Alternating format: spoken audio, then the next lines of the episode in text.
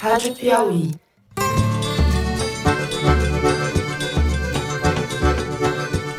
Olá, está começando mais um Foro de Teresina, o podcast de política da revista Piauí. As pessoas que virão para o Brasil são pessoas assintomáticas. Eles serão levados a essa área de isolamento e de quarentena. E eu, Fernando de Barros e Silva, tenho o prazer de conversar com meu amigo José Roberto de Toledo. Fala, Toledo. Opa! Agora, passadas as emoções da campanha eleitoral, teremos condições de retomar o ritmo de nossas atividades no âmbito do parlamento, onde devam prevalecer as regras do debate civilizado e do convívio democrático. Malu Gaspar não está com a gente essa semana, vai ficar fora nas próximas semanas, terminando um livro que a gente está curiosíssimo para ler, então trate de trabalhar direitinho, Malu. No lugar dela, a gente chamou para o primeiro bloco o Bernardo Esteves, repórter de ciência da Piauí. Fala, Bernardo. Olá, pessoal. E em seguida a gente chama a Thaís Bilenque, repórter de política da Piauí, que entra por telefone diretamente de Brasília. E aí, Thaís? E aí, pessoal? O Paulo Scaff já conseguiu emprego no meu governo. Não estou procurando emprego. Porta-voz. Ele me deixou sem discurso. Antes de passar para os blocos, lembrando vocês, quem gosta do foro, assine a revista Piauí. É a revista Piauí que garante essa nossa bagunça aqui, não é, Zé? Exatamente. E se você não gosta do foro, recomende a revista Piauí para os seus inimigos. Opa! Talvez tenhamos sim. até mais assinantes dessa maneira, né? Eu acho que é por aí, viu, Zé? Muito bem. A gente começa o programa falando da epidemia do coronavírus, que vem se agravando numa velocidade assustadora. Centenas de pessoas já morreram na China e há casos confirmados da doença em vários países. O Bernardo vai ajudar a gente a entender melhor esse quadro e quais são as possíveis consequências. Em seguida, nós vamos falar da retomada dos trabalhos do Congresso nessa semana, da relação entre o governo Bolsonaro e o parlamento, se vamos ter um repeteco do ano passado ou se tem novidade por aí. E por fim, no terceiro bloco, a gente discute a troca de gentilezas, chamegos e coisas que tais entre Bolsonaro e o presidente da Fiesp, Paulo Scaff e o que isso tem a ver com a eleição deste ano e a sucessão do próprio Bolsonaro. É isso, vem com a gente.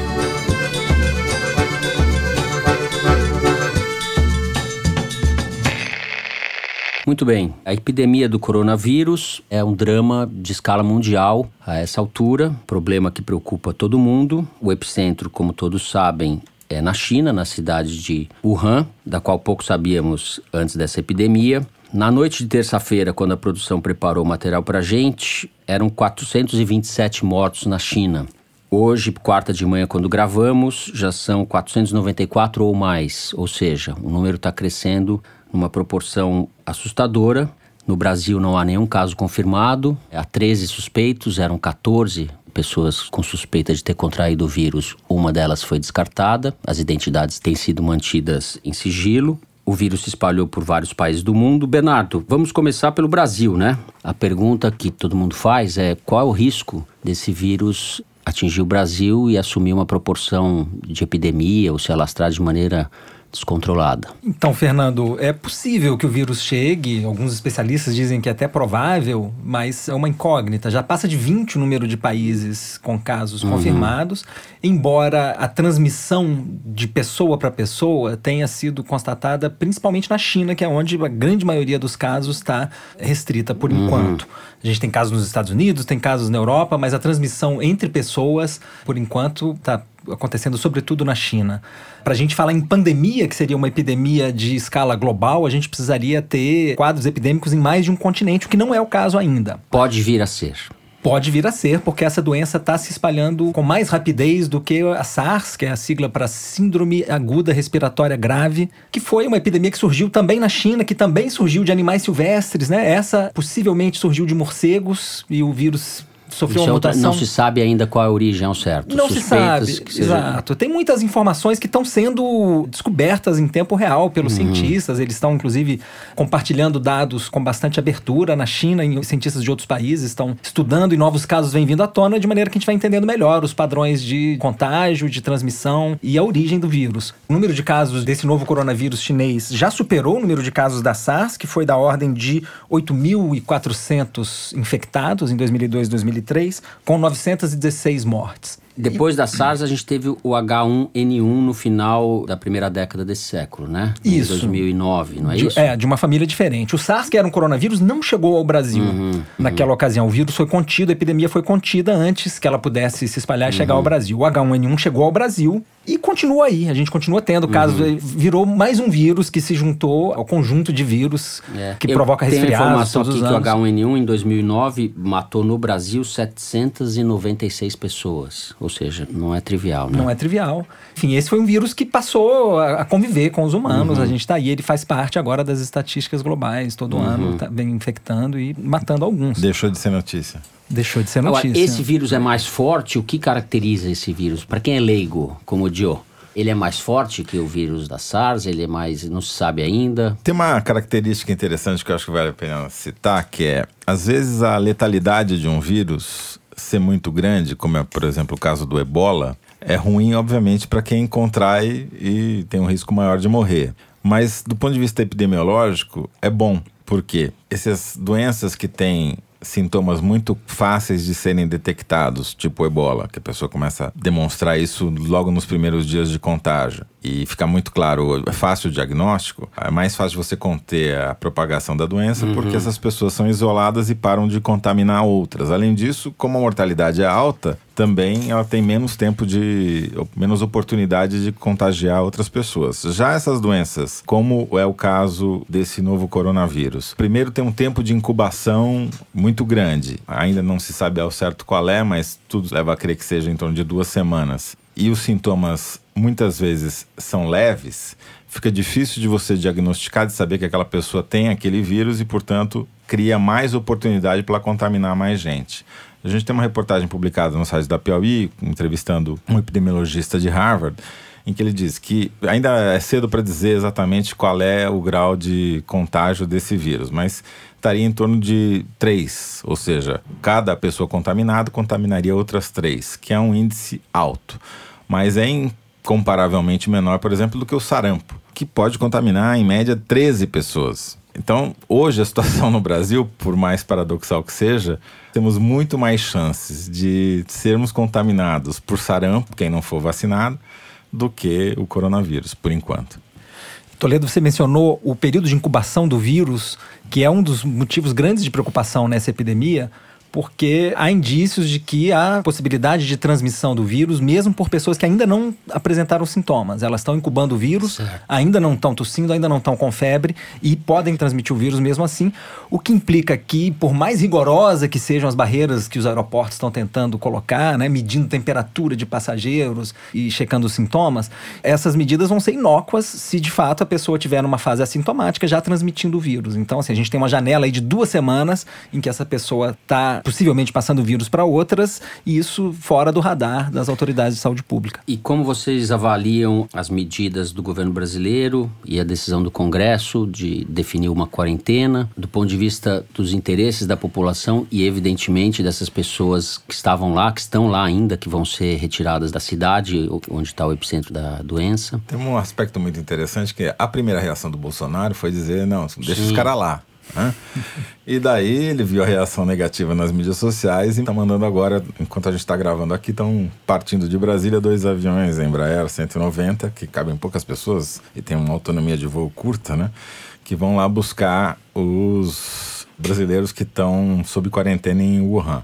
A viagem de volta desses caras, a gente estava brincando aqui, o Bernardo e eu, que já vai ser uma espécie de quarentena, porque vai demorar tanto para eles conseguirem chegar em Anápolis, que é onde eles vão ficar em Eles vêm num pinga-pinga, né? porque o avião é tão curta a autonomia dele que ele tem que só na China ele já vai ter que fazer uma escala, vai para o Wuhan, para em outro lugar na China, depois para duas vezes na Europa, depois para nas Ilhas Canárias, depois em Fortaleza, daí chega em Anápolis. Mas de qualquer jeito, é, é a medida correta. Todo mundo que sai de uma área de epidemia que não se sabe se está contaminado ou não, tem que passar por isso, por pior que sejam as instalações da base militar em Anápolis devem ser mais reconfortantes Não, Os, dizendo- ficar Estados Wuhan, Unidos né? já repatriaram os seus nacionais de Wuhan há mais de uma semana, né? Vale lembrar. E Bolsonaro hesitou primeiramente. Ele só vendo o que, o que o Trump ia fazer, né? Daí só depois de os próprios brasileiros em Wuhan se manifestarem num vídeo nas redes sociais é que ele decidiu voltar atrás. E é importante notar, Fernando, que em epidemias como essa, a confiança da população na mensagem das autoridades é extremamente importante. As pessoas precisam acreditar no que as autoridades estão dizendo. Nesse caso, a gente viu que o governo brasileiro já começou patinando, indo e voltando atrás. Então, assim, se esse vírus chegar, é muito importante que o governo tenha uma mensagem firme que passe confiança para a população, o que não é uma garantia com, com o governo Não, Bolsonaro. não é uma garantia, não é provável. Seria até uma novidade, uma exceção, porque se há alguma coisa que esse governo não passa é confiança, convicção. Como vocês disseram, atitude espontânea, o primeiro impulso do Bolsonaro é desumano. Deixa os caras lá, né? Então, vamos ver como o governo vai se comportar O daqui que por diante. A sorte nossa é que se a gente olhar os, os números e os gráficos que tem disponíveis por enquanto, que é bom dizer, não são totalmente confiáveis, porque nesse começo de epidemia tem muita represamento de informação.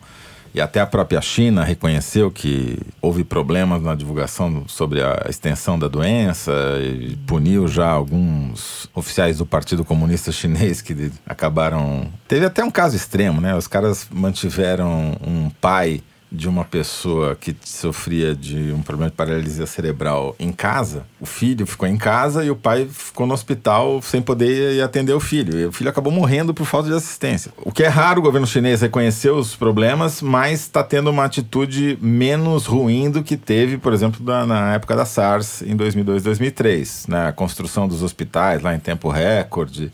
E agora a admissão de que houve falhas no- na comunicação. E até foi curioso que eles sacaram um epidemiologista famoso da época da SARS, da aposentadoria, e botaram na televisão para dizer que o problema era grave. É engraçado isso, né? Porque a burocracia local tende a ocultar o dado para não ser punida, achando que a culpa é dela, que ela vai perder Com o pânico. emprego se alguém ficar sabendo que tem uma epidemia na cidade dela. Mas aí, as quando chega nas autoridades federais, aí a coisa mudou de figura. Pelo menos foi o que parece que aconteceu agora. Fernando, eu acho que vale a pena dizer que o Brasil tem um sistema de vigilância considerado bom pelos especialistas. A gente tem três laboratórios que hoje estão fazendo a testagem dos casos suspeitos: a Fiocruz no Rio de Janeiro, Adolfo Lutz em São Paulo, Evandro Chagas em Belém. Caso o número de suspeitos aumente muito, a gente talvez tenha uma dificuldade de Escala. mudar a escala desses testes de diagnóstico. Esses laboratórios estão começando a treinar equipes de laboratórios nos estados, então esse pode ser um gargalo se a gente tiver uma mudança do número de casos suspeitos. E um outro gargalo importante é os leitos hospitalares com capacidade de isolamento dos pacientes e de aparelhos para respiração assistida. A gente não tem número suficiente para caso a gente tenha uma, uma epidemia na escala que está acontecendo na China. Então, isso pode ser um fator complicador também. Mas, por enquanto, esse vírus ainda não chegou. A gente tem problemas de saúde pública muito concretos. Assim, a gente está tendo números altos de dengue. O, Toledo mencionou um sarampo. A gente teve. O sarampo é uma doença que a gente tinha zero casos até dois anos atrás. Ano passado a gente teve da ordem de 15 mil casos. Voltamos a ter mortes no ano passado, pela primeira vez neste século, de sarampo. Então, enfim, a gente tem problemas bastante concretos de E saúde sérios. pública sérios, exato. E é importante passar a mensagem de não há motivo para pânico. Não. As máscaras protetoras de rosto estão acabando em farmácias em São Paulo, é a notícia que chega. E isso é uma coisa completamente absurda. Quem precisa de máscara é quem está doente ou pessoas que já têm problemas de saúde. Essa doença, assim, as fatalidades, as vítimas fatais são, sobretudo, pessoas mais idosas ou que já tinham problemas de saúde. Uma pessoa adulta, saudável, não precisa usar máscara. A medida de prevenção mais eficaz é lavar a mão abundantemente. Isso te previne essa doença e outras Depois doenças dessa virais. mensagem vai, vai esgotar o, o estoque de álcool, álcool, gel. gel, Álcool nas gel. farmácias. É, é, é um, é um lobby da grande matão isso daí. Mas é, se você está preocupado com saúde pública, vacine seu filho contra o sarampo. É a Isso. melhor coisa que É você pode isso. fazer. Pra gente concluir, Zé, além do drama humano, tem as consequências econômicas, né, que são também de escala global e afetam inclusive o Brasil. As exportações de petróleo do Brasil para a China já foram afetadas. A gente tem notícia, por exemplo, para citar um caso no mundo, que a Hyundai a maior montadora da Coreia do Sul interrompeu a produção de uma linha de montagem porque componentes elétricos fabricados na China não chegaram. Enfim, há uma série de consequências econômicas que tendem a afetar em graus variados os diversos países, né? Já houve até hoje, na quarta-feira, dessas consultorias que vivem chutando números para lá e para cá, já, algumas já cortaram a projeção de crescimento da economia brasileira em 2020 por, por causa do disso, vírus. especificamente. Agora, sem dúvida nenhuma, esse é um cenário ruim para um cenário mundial que já não era muito promissor da economia mundial, vai ficar pior, porque por menos que dure essa epidemia, eh, ela já teve um impacto nas cadeias produtivas, como você acabou de descrever, que vai se estender por um bom período ainda. Se o negócio virar uma pandemia mesmo, aí o efeito pode ser multiplicado negativamente. E para o Brasil é muito ruim. A gente está com uma economia que vai meio patinando ali a duras penas, um cenário internacional ruim vai refletir aqui também. Muito bem, Bernardo, muito obrigado aí pela participação, pelos esclarecimentos. Estamos aí. Antes da gente ir para o segundo bloco, eu queria dar uma dica para vocês ouvintes. Eu imagino que vocês já tenham ouvido falar do outro podcast da Piauí, o Maria Vai com as Outras, mas caso alguém não conheça, explico. O Maria é um podcast que trata de mulher e mercado de trabalho, é apresentado pela Branca Viana e está indo agora para quarta temporada. São sempre duas entrevistas muito legais, muito bem conduzidas. Eu mesmo já aprendi muita coisa ouvindo o programa. E, diferentemente do foro, o Maria tem um prazo de validade maior, porque trata de assuntos menos perecíveis, vamos dizer assim. Então, para quem não conhece, dá tempo de maratonar as primeiras temporadas antes da estreia da quarta temporada, que é agora no dia 17 de fevereiro. Procura lá nos tocadores Maria vai com as outras e depois escreve pra gente contando o que você achou. É isso, vamos pro segundo bloco.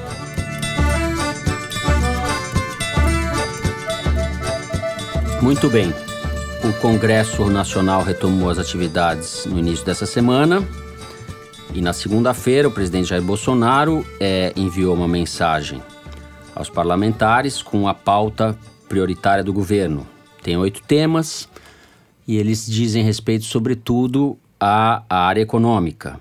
Tem desde a privatização da Eletrobras, independência do Banco Central e, sobretudo, reforma tributária, que deve ser o principal assunto neste momento. Thaís, você acha que a relação do governo com o Congresso vai seguir o mesmo padrão do primeiro ano? Ou você vê novidades aí, uma maior sintonia entre, digamos assim, o centrão, que o Rodrigo Maia conduz, e o governo? Ou as coisas vão continuar, o governo vai continuar sendo uma espécie de criança inimputável e o Congresso vai continuar legislando, salvando a vida do governo, como disse o Celso Rocha de Barros, colunista da Folha, na ótima coluna que ele fez nessa segunda-feira. Fernando, eu fiz essa pergunta ontem para um monte de líder do Centrão, passei o dia conversando com eles e a resposta que eu trago é o seguinte: essa mensagem que o Bolsonaro mandou para o Congresso foi interpretada como uma sinalização de que o Bolsonaro, de certa forma, sim, capitulou, falou: ok, a pauta que a gente tem em comum é essa, é econômica, e é ela que a gente vai priorizar porque a gente não vai mais trazer aqueles ruídos que no ano passado deram muito problema, tipo os decretos das armas e as outras pautas de costumes que em vários momentos do ano causaram atrito. Mas ao mesmo tempo, isso não significa que a relação vai ser de sintonia e, e puramente alinhada por vários motivos que eu acho que esse ano começam diferente. O primeiro deles é que o Centrão tá falando com um discurso já um pouco diferente do do Maia, e eu vou falar um pouco disso mais para frente. E eu acho que o Centrão, ele em si também tá começando a se reconfigurar. Que aconteceu? Alguns líderes do Centrão ontem estavam falando que o general Luiz Eduardo Ramos, que é ministro da Secretaria-Geral da Presidência, procurou eles no início, nesses últimos dias, dizendo que o governo quer agora construir uma base aliada. Claro que isso foi recebido, e por nós também, com total ceticismo, porque o governo dizer isso não, significa nada, mas o Arthur Lira, que no fim do ano passado falou que quando o governo tenta fazer qualquer tipo de articulação, ele só faz atrapalhar, foi um cara que falou ontem para mim que na política existe disposição para tudo. O fato de essa agenda econômica ser um ponto em comum entre governo e esse centrão mais conservador motivou na oposição um certo incômodo.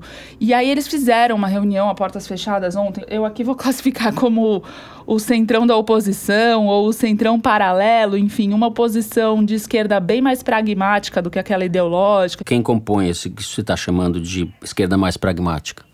Tem gente do PT, do PCdoB, tem gente até do PSOL, tem gente do PSB mas são figuras que têm uma boa relação com o Maia, estabeleceram um bom trânsito com o Centrão, já tem, de, de, de, outros mandatos inclusive, e por isso negociam mais com as moedas que se negocia no Congresso, diferente de um pessoal mais ideológico. Só para dar um exemplo, o pacote anticrime, quando houve um, um entendimento ali é, entre o Freixo e esse Centrão e o Maia, vamos dizer assim, para retirar coisas que eram caras ao Moro, ou seja, houve uma aliança é, muito concreta entre a esquerda e o Congresso contra o projeto original do governo. Exatamente. Foi aí que esse grupo ficou, se consolidou nessa legislatura, foi justamente na discussão do pacote anticrime. São personagens em comum, inclusive, que estavam naquela discussão e que estão agora falando um discurso que é o seguinte: a gente não pode ficar refém dessa pauta do Centrão. A gente vai ter que ter nossa agenda própria e a pauta que se elegeu como prioritária por vários motivos, e acho que dá para falar um pouco deles, é o Fundeb. O Fundeb é aquele Fundo de Manutenção e Desenvolvimento da Educação Básica. Ele foi criado em 2007 no governo Lula e ele expira agora no final de 2020. O Fundeb, ele já virou a bandeira do Maia, talvez, na oposição, no contraponto que ele pretende fazer ao governo. Ele teve uma reunião nessa quarta-feira de manhã com membros da esquerda, até diria do centro, assim, gente como a Tabata Amaral, Pedro Cunha Lima, alguns deputados e mais gente do movimento Todos pela Educação e do INSPER. E deixou claro que ele vai fazer uhum. do Fundeb uma bandeira do Congresso, da Câmara. E lembrando que o Fundeb tem proposta na Câmara, tem proposta no Senado, e o governo ficou de apresentar uma proposta que não apresentou nunca. E o Maia já falou que a proposta vai ser a da Câmara. Então, eu acho que o Fundeb vai virar talvez um polo de convergência entre Rodrigo Maia, o Centrão e a oposição, digamos, com mais disposição para negociação, né? Deixa o Zé meter a colher dele nessa conversa. Na área econômica é pisar no acelerador liberalismo, certo? A pauta econômica vem com tudo. O que, que a gente vai ter esse ano? Acho que o primeiro fato que a gente precisa destacar é que houve uma mudança de paradigma muito importante no ano passado, que foi, pela primeira vez desde a Constituinte, o Congresso fez o que deveria fazer sempre, que é legislar. É, ou seja, não ficou a reboque do Poder Executivo como tinha ficado ao longo dos governos Collor até o uhum. governo de Bolsonaro, né?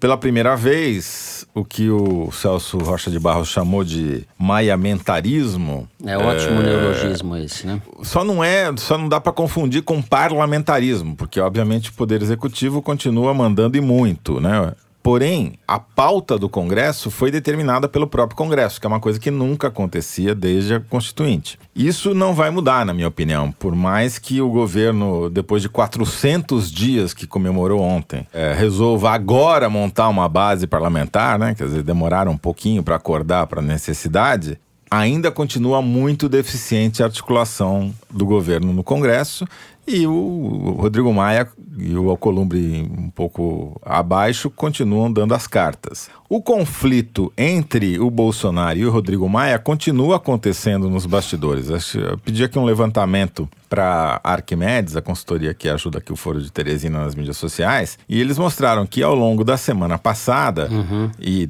começo dessa semana houve uma guerra do gabinete do terror ou do gabinete do ódio. O que, que, é o gabinete do ódio? Que é uma salinha que fica ali instalada no Palácio do Planalto contra o Rodrigo Maia. E foi assim, 78 a 22 a, a lavada que o Maia tomou nas mídias sociais, especialmente no Twitter, porque criticou, havia criticado o Weintraub, dizendo que não dava mais, e daí começaram uma campanha é. contra ele, falar, ah, o cara não tem nem diploma de nível superior e quer ficar falando sobre o ministro da educação. Foi claramente uma coisa orquestrada e mostra que nos bastidores a tensão continua a despeito deles estarem comendo juntos hoje. Tá né? certo, mas deu uma esculhambada no Weintraub, né? Isso é um pouco tem sido uma característica também é, é muito fora do normal da política, vamos dizer assim, do habitual a maneira como o Rodrigo Maia, em algumas ocasiões e, e em relação ao Weintraub agora, se refere a ministros do governo ou ao próprio Bolsonaro. Trata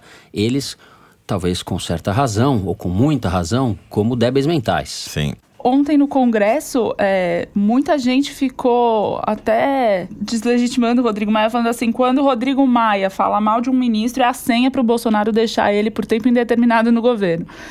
Não, mas e nesse caso específico, né, Thaís? O Rodrigo Maia tinha um interesse, né? Ele tinha nomeado o presidente de um órgão importante do Ministério da Educação que foi demitido no final do ano passado. Então, Certo. essa declaração, ele, Rodrigo Maia, né? Então, essa declaração dele, obviamente, sempre vai ser lida também como uma reclamação de alguém que perdeu espaço dentro do governo. A estratégia de você reclamar de um ministro, ou você, por exemplo, essa história de convocar o ministro, tentar pressionar o ministro e tal. A, a maioria dos deputados ontem estavam dizendo que o ministro vai entrar, esse sim é inimputável, que ele não vale a pena, entendeu? E que quando o Maia faz isso, na verdade, é quase que em vão, é quase que uma, uma dica para ele ficar lá mais forte. Mas eles têm maneiras de pressionar mais diretamente, né? Por exemplo, se eles deixarem caducar a MP da carteirinha escolar, que era uma MP, é, portanto, editada pelo governo para acabar com a fonte de financiamento da União Nacional dos Estudantes, a UNE, aí vai ser ruim para o governo. É uma maneira que eles têm de pressionar diretamente o Weintraub pela sua incompetência, né? Então, eu acho que essa guerra ela persiste ao longo desse ano, não vai mudar. Quando há pontos de convergência, como houve no caso da reforma da Previdência, o governo consegue aprovar. Quando não há, o Congresso aprova o que ele quer. Concordo com a Thaís no sentido de que a oposição tenta, quem sabe, sair da letargia e sair também do reboque do Rodrigo Maia para tentar influir na pauta, mas tampouco vejo essa organização ser eficiente. Não deu nenhum sinal disso por enquanto, embora vamos dar o, o benefício da dúvida para ver se eles vão ter essa capacidade. Por exemplo, você falou, né, que o Congresso tem como dar trabalho, enfim, pressionar o ministro. Convocação. Convocação, já existem requerimentos pedindo a convocação do Weintraub, ninguém tá botando muita fé. E lembrando que quando ele foi convocado em junho, que foi um movimento, que o Centrão botou mó pilha, falando que iam pressionar ele, que o objetivo era derrubar o Weintraub, etc e tal. A sessão foi super esvaziada. Durante meia hora tinha gente no plenário e depois não tinha mais ninguém, entendeu? Então, Eu vejo da seguinte maneira: há uma convergência eh, na área econômica, com diferenças de propostas aqui e ali, mas há uma convergência liberal ou ultraliberal. Isso é o que dá apoio no Bolsonaro entre os empresários, inclusive. O, o apoio do Bolsonaro, e a gente vai falar disso no terceiro bloco, entre os empresários é imenso, é um pouco inversamente proporcional ao apoio dele na população. Isso vai continuar. Essa convergência, eu acho que vai eh, se traduzir em mudanças concretas no rumo de mais mercadismo, mais pauta liberal, privatização, reforma tributária, etc, etc. E ao mesmo tempo, por parte do Bolsonaro, é um interesse em se manter distante das instituições, do establishment, como ele disse. Então ele vai alimentar esse discurso, ele depende dessa tensão, ele depende dessa retórica, dessa imagem de que ele não pertence àquilo, embora ele pertença completamente àquilo. Isso vai continuar porque isso é o cerne do governo dele. Ele é um sujeito que desinstitucionaliza tudo, que avacalha tudo, que sabota tudo. Todas as forças organizadas da sociedade, as forças, as instituições, da imprensa ao Congresso, ao Supremo, ao que seja, ele se coloca como um outsider. Então, eu acho que esse padrão de comportamento do governo, a despeito da coisa econômica andar, e eu acho que vai andar mesmo nessa direção, esse padrão de comportamento vai continuar. É, só duas coisinhas rápidas. Uma, é um ano de eleição, é um ano de eleição municipal, uma eleição muito importante para os deputados. Eles, em geral, voltam para suas bases para ajudar na campanha de prefeitos e vereadores no segundo semestre, então é um ano mais curto ou com menos horas de trabalho em plenário e em comissões por parte dos deputados, então a oportunidade de aprovar coisas é, diminui. Segundo, isso tem um impacto também na agenda do Congresso. Se a economia continua patinando e essas reformas liberais não entregam o que prometem, é, vai ser interessante observar daqui a alguns meses se o discurso liberal do Bolsonaro vai se manter e o apoio à política do Paulo Guedes também vai continuar assim. Também duas coisas que eu acho que vale a pena mencionar. O esvaziamento total e completo do Onyx Lorenzoni, o chefe da Casa Civil, ele perdeu vários, como a gente já disse aqui, auxiliares que foram demitidos pelo Bolsonaro enquanto ele estava de férias. E essa semana ele mesmo demitiu mais dois e perdeu a Secretaria de parceria público-privado, investimentos privados ali, o que dá a entender que talvez haja mais coisas nessas, é. nessa história do que veio à vista até Lorenzetti agora. Né? daí já deu o que tinha que dar. As coisas tá fazendo as coisas erradas. Ah, queimou o fusível ali. Queimou do, o fusível do Lorenzetti. Agora o apelido dele é Ministro Abajur. Ficou só com a mesa e a cadeira. Agora, e precisa ver o que vai acontecer com o secretário de comunicação, né? Nosso querido Weingarten, que foi indiciado pela Polícia Federal sob suspeita de ter beneficiado os clientes da sua empresa usando dinheiro público. Né? Houve mais uma revelação pela Folha de que ele mentiu, ou pelo menos omitiu para a Comissão de Ética da Presidência da República que tinha essa empresa e que essa empresa fazia negócios com clientes, eh, tinha clientes que faziam negócio com o governo. O que é mais indício do que isso para demitir alguém é difícil. Se o Bolsonaro insiste em mantê-lo e todo dia dá declarações dizendo que está mais forte do que nunca, é porque talvez haja outros clientes né, da empresa do Weingarten, né? Que a gente não sabe. Muito bem. A gente fica por aqui no segundo bloco e vai para o número da semana. O nosso diretor Luiz de Maza vai ler aqui para gente um número que é extraído da seção Igualdades do site da Piauí. Manda, Luiz. Bom, Fernando, vou nem mudar de assunto, a gente continua falando de Weingarten, porque o número dessa vez é 88,1 milhões de reais. Esse é todo o dinheiro que a SECOM, a Secretaria Especial de Comunicação do governo Bolsonaro, gastou com publicidade no ano passado. Isso leva em conta tudo que foi contratado e pago em 2019. Muito bem, agora eu tenho uma pergunta para vocês. Qual campanha vocês acham que recebeu mais dinheiro de publicidade? A campanha da reforma da Previdência ou a campanha do pacote anticrime do ministro Sérgio Moro? Previdência, não? Previ... Seria, o normal seria Previdência. 27 para 1. Hum? 27 para 1. Para cada 27 reais gastos na campanha da Previdência, é. o governo gastou um real na campanha do Moro. Agora, o governo gastou nesse primeiro ano em publicidade menos do que o Temer gastou na gestão dele, menos do que a Dilma gastou no primeiro ano dela também. É, mas certo? mudou completamente a alocação. Né, mudou né, completamente a alocação. Aí que está a notícia: emissoras amigas ou que praticam sabugismo explícito foram beneficiadas. E são as mesmas empresas que pagam para o Weingarten, para a empresa do Weingarten. Record, SBT, etc. A Globo, pela primeira vez, deixou de ser a líder no, no bolo das receitas, não é isso, Luigi? Exatamente. Agora, esse, esse gasto com as campanhas dá um perfil interessante do que, que são as prioridades no governo Bolsonaro. A Previdência liderou, de longe, os gastos com, com campanhas. E o pacote anticrime ficou lá atrás. Inclusive, a campanha Brasil no Exterior recebeu muito mais dinheiro do que o pacote do ministro Sérgio Moro. Brasil no Exterior é aquela campanha que ficou famosa por ter sido interpretada de forma equivocada quando dizia Brasil, visit us and love us. É, aliás, o Brasil continua fazendo campanha no exterior agora contra a Petra Costa, né? Dinheiro público usado para perseguir uma cidadã brasileira que corre o risco de ganhar um Oscar na, no domingo, né? Só para é registrar aqui. Agora, é importante mostrar esse balanço. Na média anual de 2011 a 2018, a TV Globo ganhava mais do que o dobro da Record da, da Secom, da, do governo federal. Em 2019, ganhou quase a metade do que a Record ganhou. Quer dizer, as prioridades não são audiência, né? São outras. É encher o bolso dos amigos lá também, porque de Ratinho, Ana Hickman. É uma vergonha. É uma vergonha, como diria. O Boris Casoy Será que, que o Boris Casoy ganhou? Não, o Boris Casoy não, Boris Casoy não. A gente se diverte também de vez em quando, viu?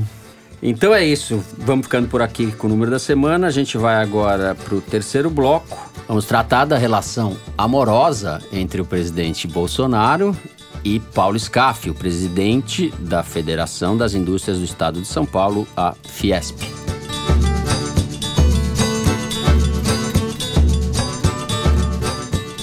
Muito bem.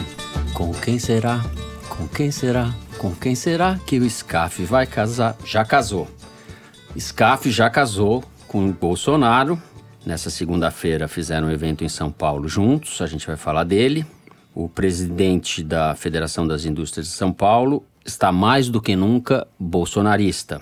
Ele usa, não é de hoje, a entidade que preside em benefício próprio, em prol dos seus interesses como político. Já se candidatou algumas vezes, nunca se elegeu. Parece que agora renovou, digamos assim, os apetites e os contratos dele com o governo federal. Thaís, quais são os planos de Paulo Scaff. Paulo Scaff, que eu não sei o que põe na água dos associados da entidade, porque eu nunca vi alguém agir tão descaradamente, usar uma entidade de classe em prol dos seus interesses políticos particulares. Que são, em parte, interesses da classe também, mas ele causa incômodo no pessoal. Só que o pessoal continua deixando ele lá. O que explica isso tudo, Thaís? Quais são os planos de Paulo Scaff? Você sabe que teve esse almoço que ele ofereceu para o Bolsonaro, mais de 250 empresários participaram na sede da Fiesp, e uma pessoa que estava lá dentro me contou que eles sentaram na mesa juntos, etc e tal. O Bolsonaro tinha que ir embora, o SCAF levou ele até a porta e quando voltou foi aplaudido pelos empresários. Eu acho que para esses empresários não importa se é o LID ou se é a Fiesp que faz eles sentarem na mesa com o presidente da República, quem quer que seja vai ter algum apoio, porque o que eles querem é acesso à caneta e benefícios que eles extraem dessa relação relação. Agora, Antes de falar dos planos aqui para 2020 e 2022, né, das eleições, eu acho que é legal recapitular um pouco o que, que aconteceu até o SCAF e o Bolsonaro se firmarem como aliados. Durante a campanha de 2018, o Dória traía o Alckmin, deixando rolar o voto Bolsodória, né, estimulando o voto no Bolsonaro para presidente e nele para governador, deixou isso rolar apocrificamente, mas deixou explicitamente rolar, e obrigou o SCAF a acelerar um movimento que ele só faria no segundo turno porque o MDB O partido dele também tinha candidato, que era o Meirelles. Ele só declararia apoio ao Bolsonaro depois e acabou declarando três dias antes do primeiro turno. Acontece que o Bolsonaro foi levado pelo canto da sereia da Joyce Hasselman e outros interlocutores em comum e ficou bem mais próximo do Dória mesmo. Chegou a gravar um vídeo para ele e o Bolsonaro pegou, a eleição acabou, a gente sabe como. E aí, desde então, o Dória começou a fazer primeiro críticas pontuais até chegar a um ponto de irritar o Bolsonaro e aí eles descambaram para acusações mesmo e ficou muito claro que agora eles são adversários, como sempre foram, mas mais que nunca em 2022, eleição na qual ambos querem disputar a presidência da República. E nesse meio tempo, o SCAF continuou fazendo o que ele já tinha feito antes, que era se oferecendo para o presidente, mostrando disposição em conversar. Desde o início do mandato do Bolsonaro, ele frequenta o Palácio do Planalto. No começo, ele, enfim, fazia fila para selfie, demorava até o Bolsonaro chegar nele. E no meio do ano, ele já era convidado para ir para o palco, numa iniciativa que o Bolsonaro tomou sem estar nem sequer no protocolo. Quer dizer, em seis meses, ele conseguiu um assento ali na cadeira do Palácio do Planalto, oferecendo algumas coisas, como, por exemplo, na missão oficial que o Bolsonaro fez para a China, ofereceu um jantar para a delegação brasileira, apresentou empresários brasileiros e, e empresários chineses. Tudo isso para chegar nesse momento agora, que é o momento em que eles estão discutindo uma possível filiação partidária do SCAF no Aliança pelo Brasil, mas o que me falaram, o pessoal do SCAF, é que o Bolsonaro deixou muito claro que a eleição de 2020 para ele não é prioritária. Até porque, se fosse, ele estaria correndo para acelerar o processo de registro desse Aliança pelo Brasil, o partido dele, no Tribunal Superior Eleitoral, coisa que ele não tem feito. Então, ele está um pouco que deixando adormecido, lavando as mãos, não sabe se de alguma forma ele se beneficia em carimbar algum candidato como sendo dele para depois perder ou não perder. Então, por enquanto, tá um pouco nesse compasso de tipo, vamos deixar rolar, eu não vou me envolver, mas segue você seu jogo aí, SCAF, que eu tô por trás. E a eleição de 22 está muito mais no radar, inclusive porque entra o Dória na jogada também, quando ele vai ter que ou decidir se disputa a reeleição para governo do estado ou se vai disputar a presidência e enfrentar o Bolsonaro que já quer, já disse que quer tentar a reeleição. Toledo. SCAF é daquela cepa de dirigentes empresariais que não tem indústria, né? Já faz tempo, mas continua presidindo a Federação das Indústrias do Estado de São Paulo. É uma federação que se preocupa hoje em dia muito mais com a política partidária e com os interesses pessoais do seu presidente do que com a indústria em si. Enquanto o SCAF recebia o presidente Bolsonaro para almoçar, o IBGE, um órgão do governo federal, divulgava o índice de produção industrial do Brasil no ano passado, que registrou mais uma vez queda de 1,1%. A situação da produção industrial ao final de 12 meses do governo Bolsonaro é pior do que era antes do Bolsonaro assumir. E o cara está festejando o presidente achando que está tudo bem. Porque, claro, o objetivo dele não é promover a indústria, o emprego industrial, a produção industrial. É promover os seus interesses eleitorais. Reforçando o que está dizendo, foram fechadas até novembro quase 7 mil empresas em São Paulo, é isso? E se você pega o tipo. No estado de São Paulo, ao longo do ano passado, até novembro, que tem esse registro, foram quase 7 mil empresas fechadas. Esse relato que a Thaís fez, de que os caras bateram palma pro SCAF quando ele voltou de levar o Bolsonaro até a porta, né? É ainda mais chocante se você pensar que os dados mostram que a indústria que mais sofreu é a indústria de base, ou seja, aquela que sustenta a economia, né? De uhum. mineração, máquinas, enfim, aquilo que é um indicador do que vai acontecer no futuro. Só cresceu a indústria de bens de consumo. Então, é um sinal de que nós estamos no caminho da desindustrialização, que, verdade seja dita, já vinha desde 2012, 2013, antes do Bolsonaro, portanto, nós continuamos nele. Não, não houve nenhum tipo de reversão. E os caras estão batendo palma para quem? Para louco dançar. Não dá para entender. O interesse que eles deveriam ter, que é o interesse econômico da indústria, etc., está subjugado completamente ao interesse político partidário eleitoral. Quer dizer, as coisas estão completamente invertidas. Os próprios empresários criticavam as centrais sindicais sindicais que estavam partidarizadas, é, aconteceu exatamente a mesma coisa com as centrais patronais.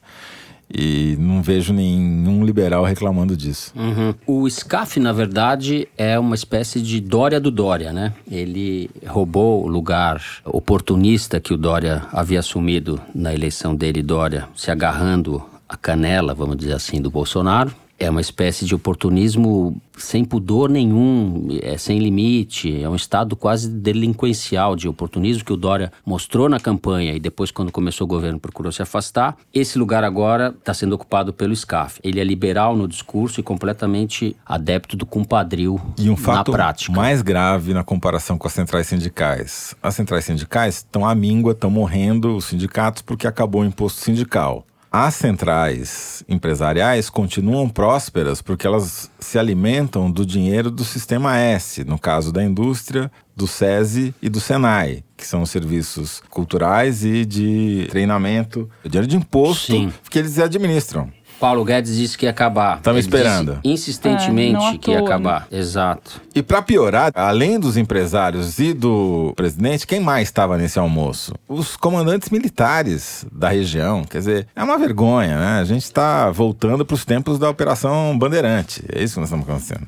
Isso, Fernando, que você estava falando, que o SCAF ocupou o lugar do Dória. Inclusive, uma pessoa com quem eu conversei reconhece que o SCAF está cometendo erros, e o Bolsonaro também, que o Dória cometeu antes de se aliar a essa velha política, porque o SCAF tem uma imagem pública muito ruim, né? Ainda mais com todas as delações da Lava Jato que citam ele, o partido dele, a campanha dele, enfim acham que ele vai pagar o preço que o Dória paga até hoje. Inclusive, Eduardo Bolsonaro, que é deputado por São Paulo, portanto, braço do pai no estado, começou a fazer vários ataques frontais a ele no Twitter e isso deixou eles desarticulados. Assim, eu conversei com mais de uma pessoa no governo e cada uma dava uma explicação, uma resposta sobre essa situação. Eu acho que para 2020 e 2022 isso ainda vai dar um pouquinho de trabalho. Uhum. Eu tive uma informação de que o SCAF não descarta ser candidato ao governo de São Paulo, à prefeitura, esse ano. Existem conversas com o PSD do Kassab, o SCAF está no MDB. É bom lembrar que o André Matarazzo, que foi derrotado dentro do PSDB pelo Dória, foi para o PSD do Kassab. E pode surgir aí, não sei se isso vai prosperar, as coisas ainda estão muito incipientes a essa altura, mas pode prosperar aí uma coisa, uma chapa SCAF Matarazzo. Dois sem indústria. Dois sem indústria, rivalizando com o Dória. É uma disputa muito mais por um campo político de direita, centro-direita, ou seja lá o que a gente queira chamar, na Prefeitura de São Paulo. E existe essa conversa. Retomando o que você falou da aliança do empresariado com os militares, o SCAF, é bom lembrar, vem nomeando assessores em cargos altos da Fiesp militares. Ele está militarizando a entidade patronal. É, são quatro postos estratégicos que estão no primeiro escalão ali da Fiesp. Dois generais, general de divisão Aldamir Domingos, por exemplo, que é coordenador do Conselho de Departamento da entidade, general Antônio Esper, diretor executivo de gestão. Ou seja, assim como os militares ocuparam no governo Bolsonaro a burocracia, o SCAF está replicando isso. Desde 2016 ele vem fazendo isso com os militares, ou seja... O pato não vai ser mais amarelo, vai ser verde-oliva. é o pato verde-oliva. Mudou de cor o pato. Evidentemente, embora o Bolsonaro diga que não está interessado na eleição municipal, a eleição municipal e a eleição do prefeito de São Paulo vai ter peso na eleição de 22. Então, se o Bolsonaro consegue eleger alguém que seja adversário do Dória, não seja candidato do Dória, ele enfraquece um potencial adversário para a sucessão de 22. Então, a eleição municipal, entre outras razões, tem muita importância por isso. Ele diz que não se importa porque se perder, não está na conta dele. Se ganhar, ele fatura. É isso daí, Zé. Velho golpe chinês.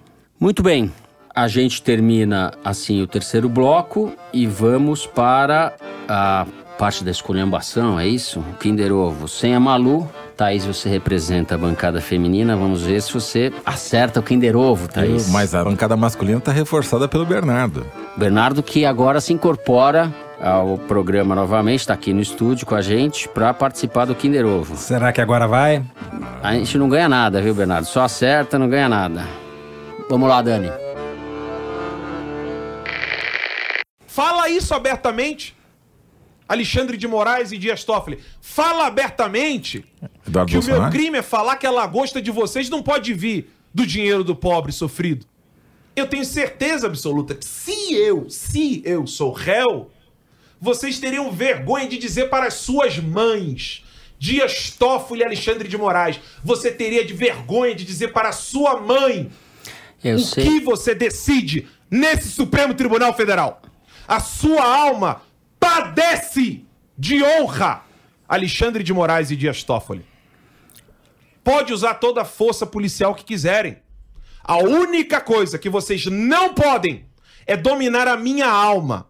Vocês podem fazer o que quiser com o meu corpo, com a minha alma. A única pessoa que está viva até hoje e tem poder sobre ela é nosso Senhor Jesus Cristo. Vocês não têm um pingo de poder sobre a minha alma. É algum carioca encrencado evangélico. Ah! Ele quer que a gente conheça esse rapaz. Alan dos Santos, mais conhecido como Alan Terça Livre. Olha, eu me Vídeo orgulho de não ter acertado esse, Todos esse Kinder Ovo. Vídeo publicado na última semana no canal Terça Livre, no YouTube. Ele fez esse discurso porque foi intimado pelo STF a depor no inquérito das fake news. Olha, pra mim, esse Kinder Ovo e esse personagem estão na mesma categoria do Kinder Ovo da semana passada, da rainha dos memes lá, Márcia Sensitiva. Pra mim tá na mesma. Gretchen Márcia Sensitiva, esse rapaz aí. E o Bernardo, um jornalista sério de ciência, tem que ficar ouvindo esse tipo de pessoa aqui. Esse não se faz com o Bernardo, direção. Não se pode. É Que os detratores chamam de gengivão. gengivão, tá? O Bernardo, tá vendo? O Bernardo sabe mais que eu. É a caquistocracia fora do governo também, né, Zé? É. Porque não é, são os agregados Ele não ali. tá tão fora assim, não. Esse cara frequenta mais o palácio do que qualquer ministro, né? Tem entrada. Ai, ai, como diria um amigo meu, merda frita. merda frita. Vamos lá. Depois desse Kinder Ovo populista que a direção nos arrumou, vamos para o momento light do programa, que são as cartinhas de vocês, ouvintes. Toledo, mais uma vez nós somos massacrados nas redes sociais por causa do Kinder Ovo. Primeiro foi por causa da Gretchen. Agora, ou semana passada, a Márcia Sensitiva. A nossa ouvinte Laiana Tavares escreveu o seguinte no Twitter: Desempenho decepcionante do Fernando, do Toledo e da Malu no último programa. Agora não sei mais se posso confiar nas análises de vocês. Porque entender o Brasil atual passa por conhecer Márcia Sensitiva. Eu também não confiaria nas nossas análises, Laiana. Mostrou toda a Laiana nossa Sensitiva. falta de sensibilidade nossa, né, Fernando? E agora o pior é que teve gente ouvindo a Márcia Sensitiva no avião. A ouvinte Glenda Araújo enviou pra gente o seguinte relato. Guardei o último episódio do Foro para ouvir numa viagem de 27 horas entre Kiev e São Paulo, depois de cinco meses morando fora. Eu já esperava ficar puta da vida durante a minha conexão de Kiev para Frankfurt, mas não contava que vocês colocariam a Sense Márcia no Kinder Ovo. Com boa farofeira, dei um berro ao adivinhar a resposta, o que derrubou a minha cerveja e irritou os tripulantes ucranianos. Abraços. Bom, Glenda, é, nossas escusas aos ucranianos. Escusas sensitivas. Toledo, tem um aqui que você vai gostar, da Taline Monteiro. Ela escreveu no Twitter. O Foro de Teresina, além de me atualizar nos paranauês da política, amplia o meu vocabulário. Tô doida pra falar caquistocracia no meio de uma conversa. o Fernando já usou aqui, tá, tá, tá se popularizando o termo. Já usei, já adaptei. Toledo é cultura. Queria, antes de terminar, ler uma mensagem fofa aqui do usuário do Twitter, Soligo. Sim, esse é o nome dele. Diz: O auge da minha semana é quando chega sexta-feira e finalmente posso me arrumar para o trabalho ouvindo o podcast que eu gosto. Foro de Teresina, conte comigo para absolutamente tudo. Malu, já sinto saudades. Soligo, já que a gente pode contar com você para tudo, vou te pedir para assinar a Piauí, por favor. É isso. Bom, antes de chamar os créditos, eu vou ler aqui o tweet do ouvinte André Pereira, que escreveu essa bela mensagem. Podre de bêbado, só esperando baixar o foro de Teresina para poder dormir bem informado. Que inveja de você, André Pereira. Só bêbado mesmo pra ouvir a gente, viu? Só bêbado. É isso. Muito bem, o programa dessa semana vai ficando por aqui. O Foro de Teresina é uma produção da Rádio Novelo para a revista Piauí, com a coordenação geral da Paula Scarpim. O nosso diretor é o Luiz de Maza, as nossas produtoras são a Mari Faria e a Yasmin Santos. A Júlia Sena grava o vídeo do Foro Privilegiado, o teaser que a gente publica nas redes sociais da Piauí e no YouTube. A edição do programa é da Evelyn Argenta, da Cláudia Holanda e da Mari Romano. A finalização e a mixagem são do João Jabassi, que também interpreta a nossa melodia tema, composta por Vânia Salles e Beto Boreno. A nossa coordenação digital é feita pela Kellen Moraes. O Foro de Teresina é gravado no Estúdio Rastro com o Dani Di. Eu, Fernando de Barros Silva, me despeço dos meus amigos José Roberto de Toledo. Tchau, Toledo. Tchau, gente. Tchau, gente. Thaís Bilenque, obrigado, Thaís. Obrigada, tchau, tchau. E Bernardo Esteves. Obrigado, Bernardo. Um abraço, até a próxima. É isso, até a semana que vem.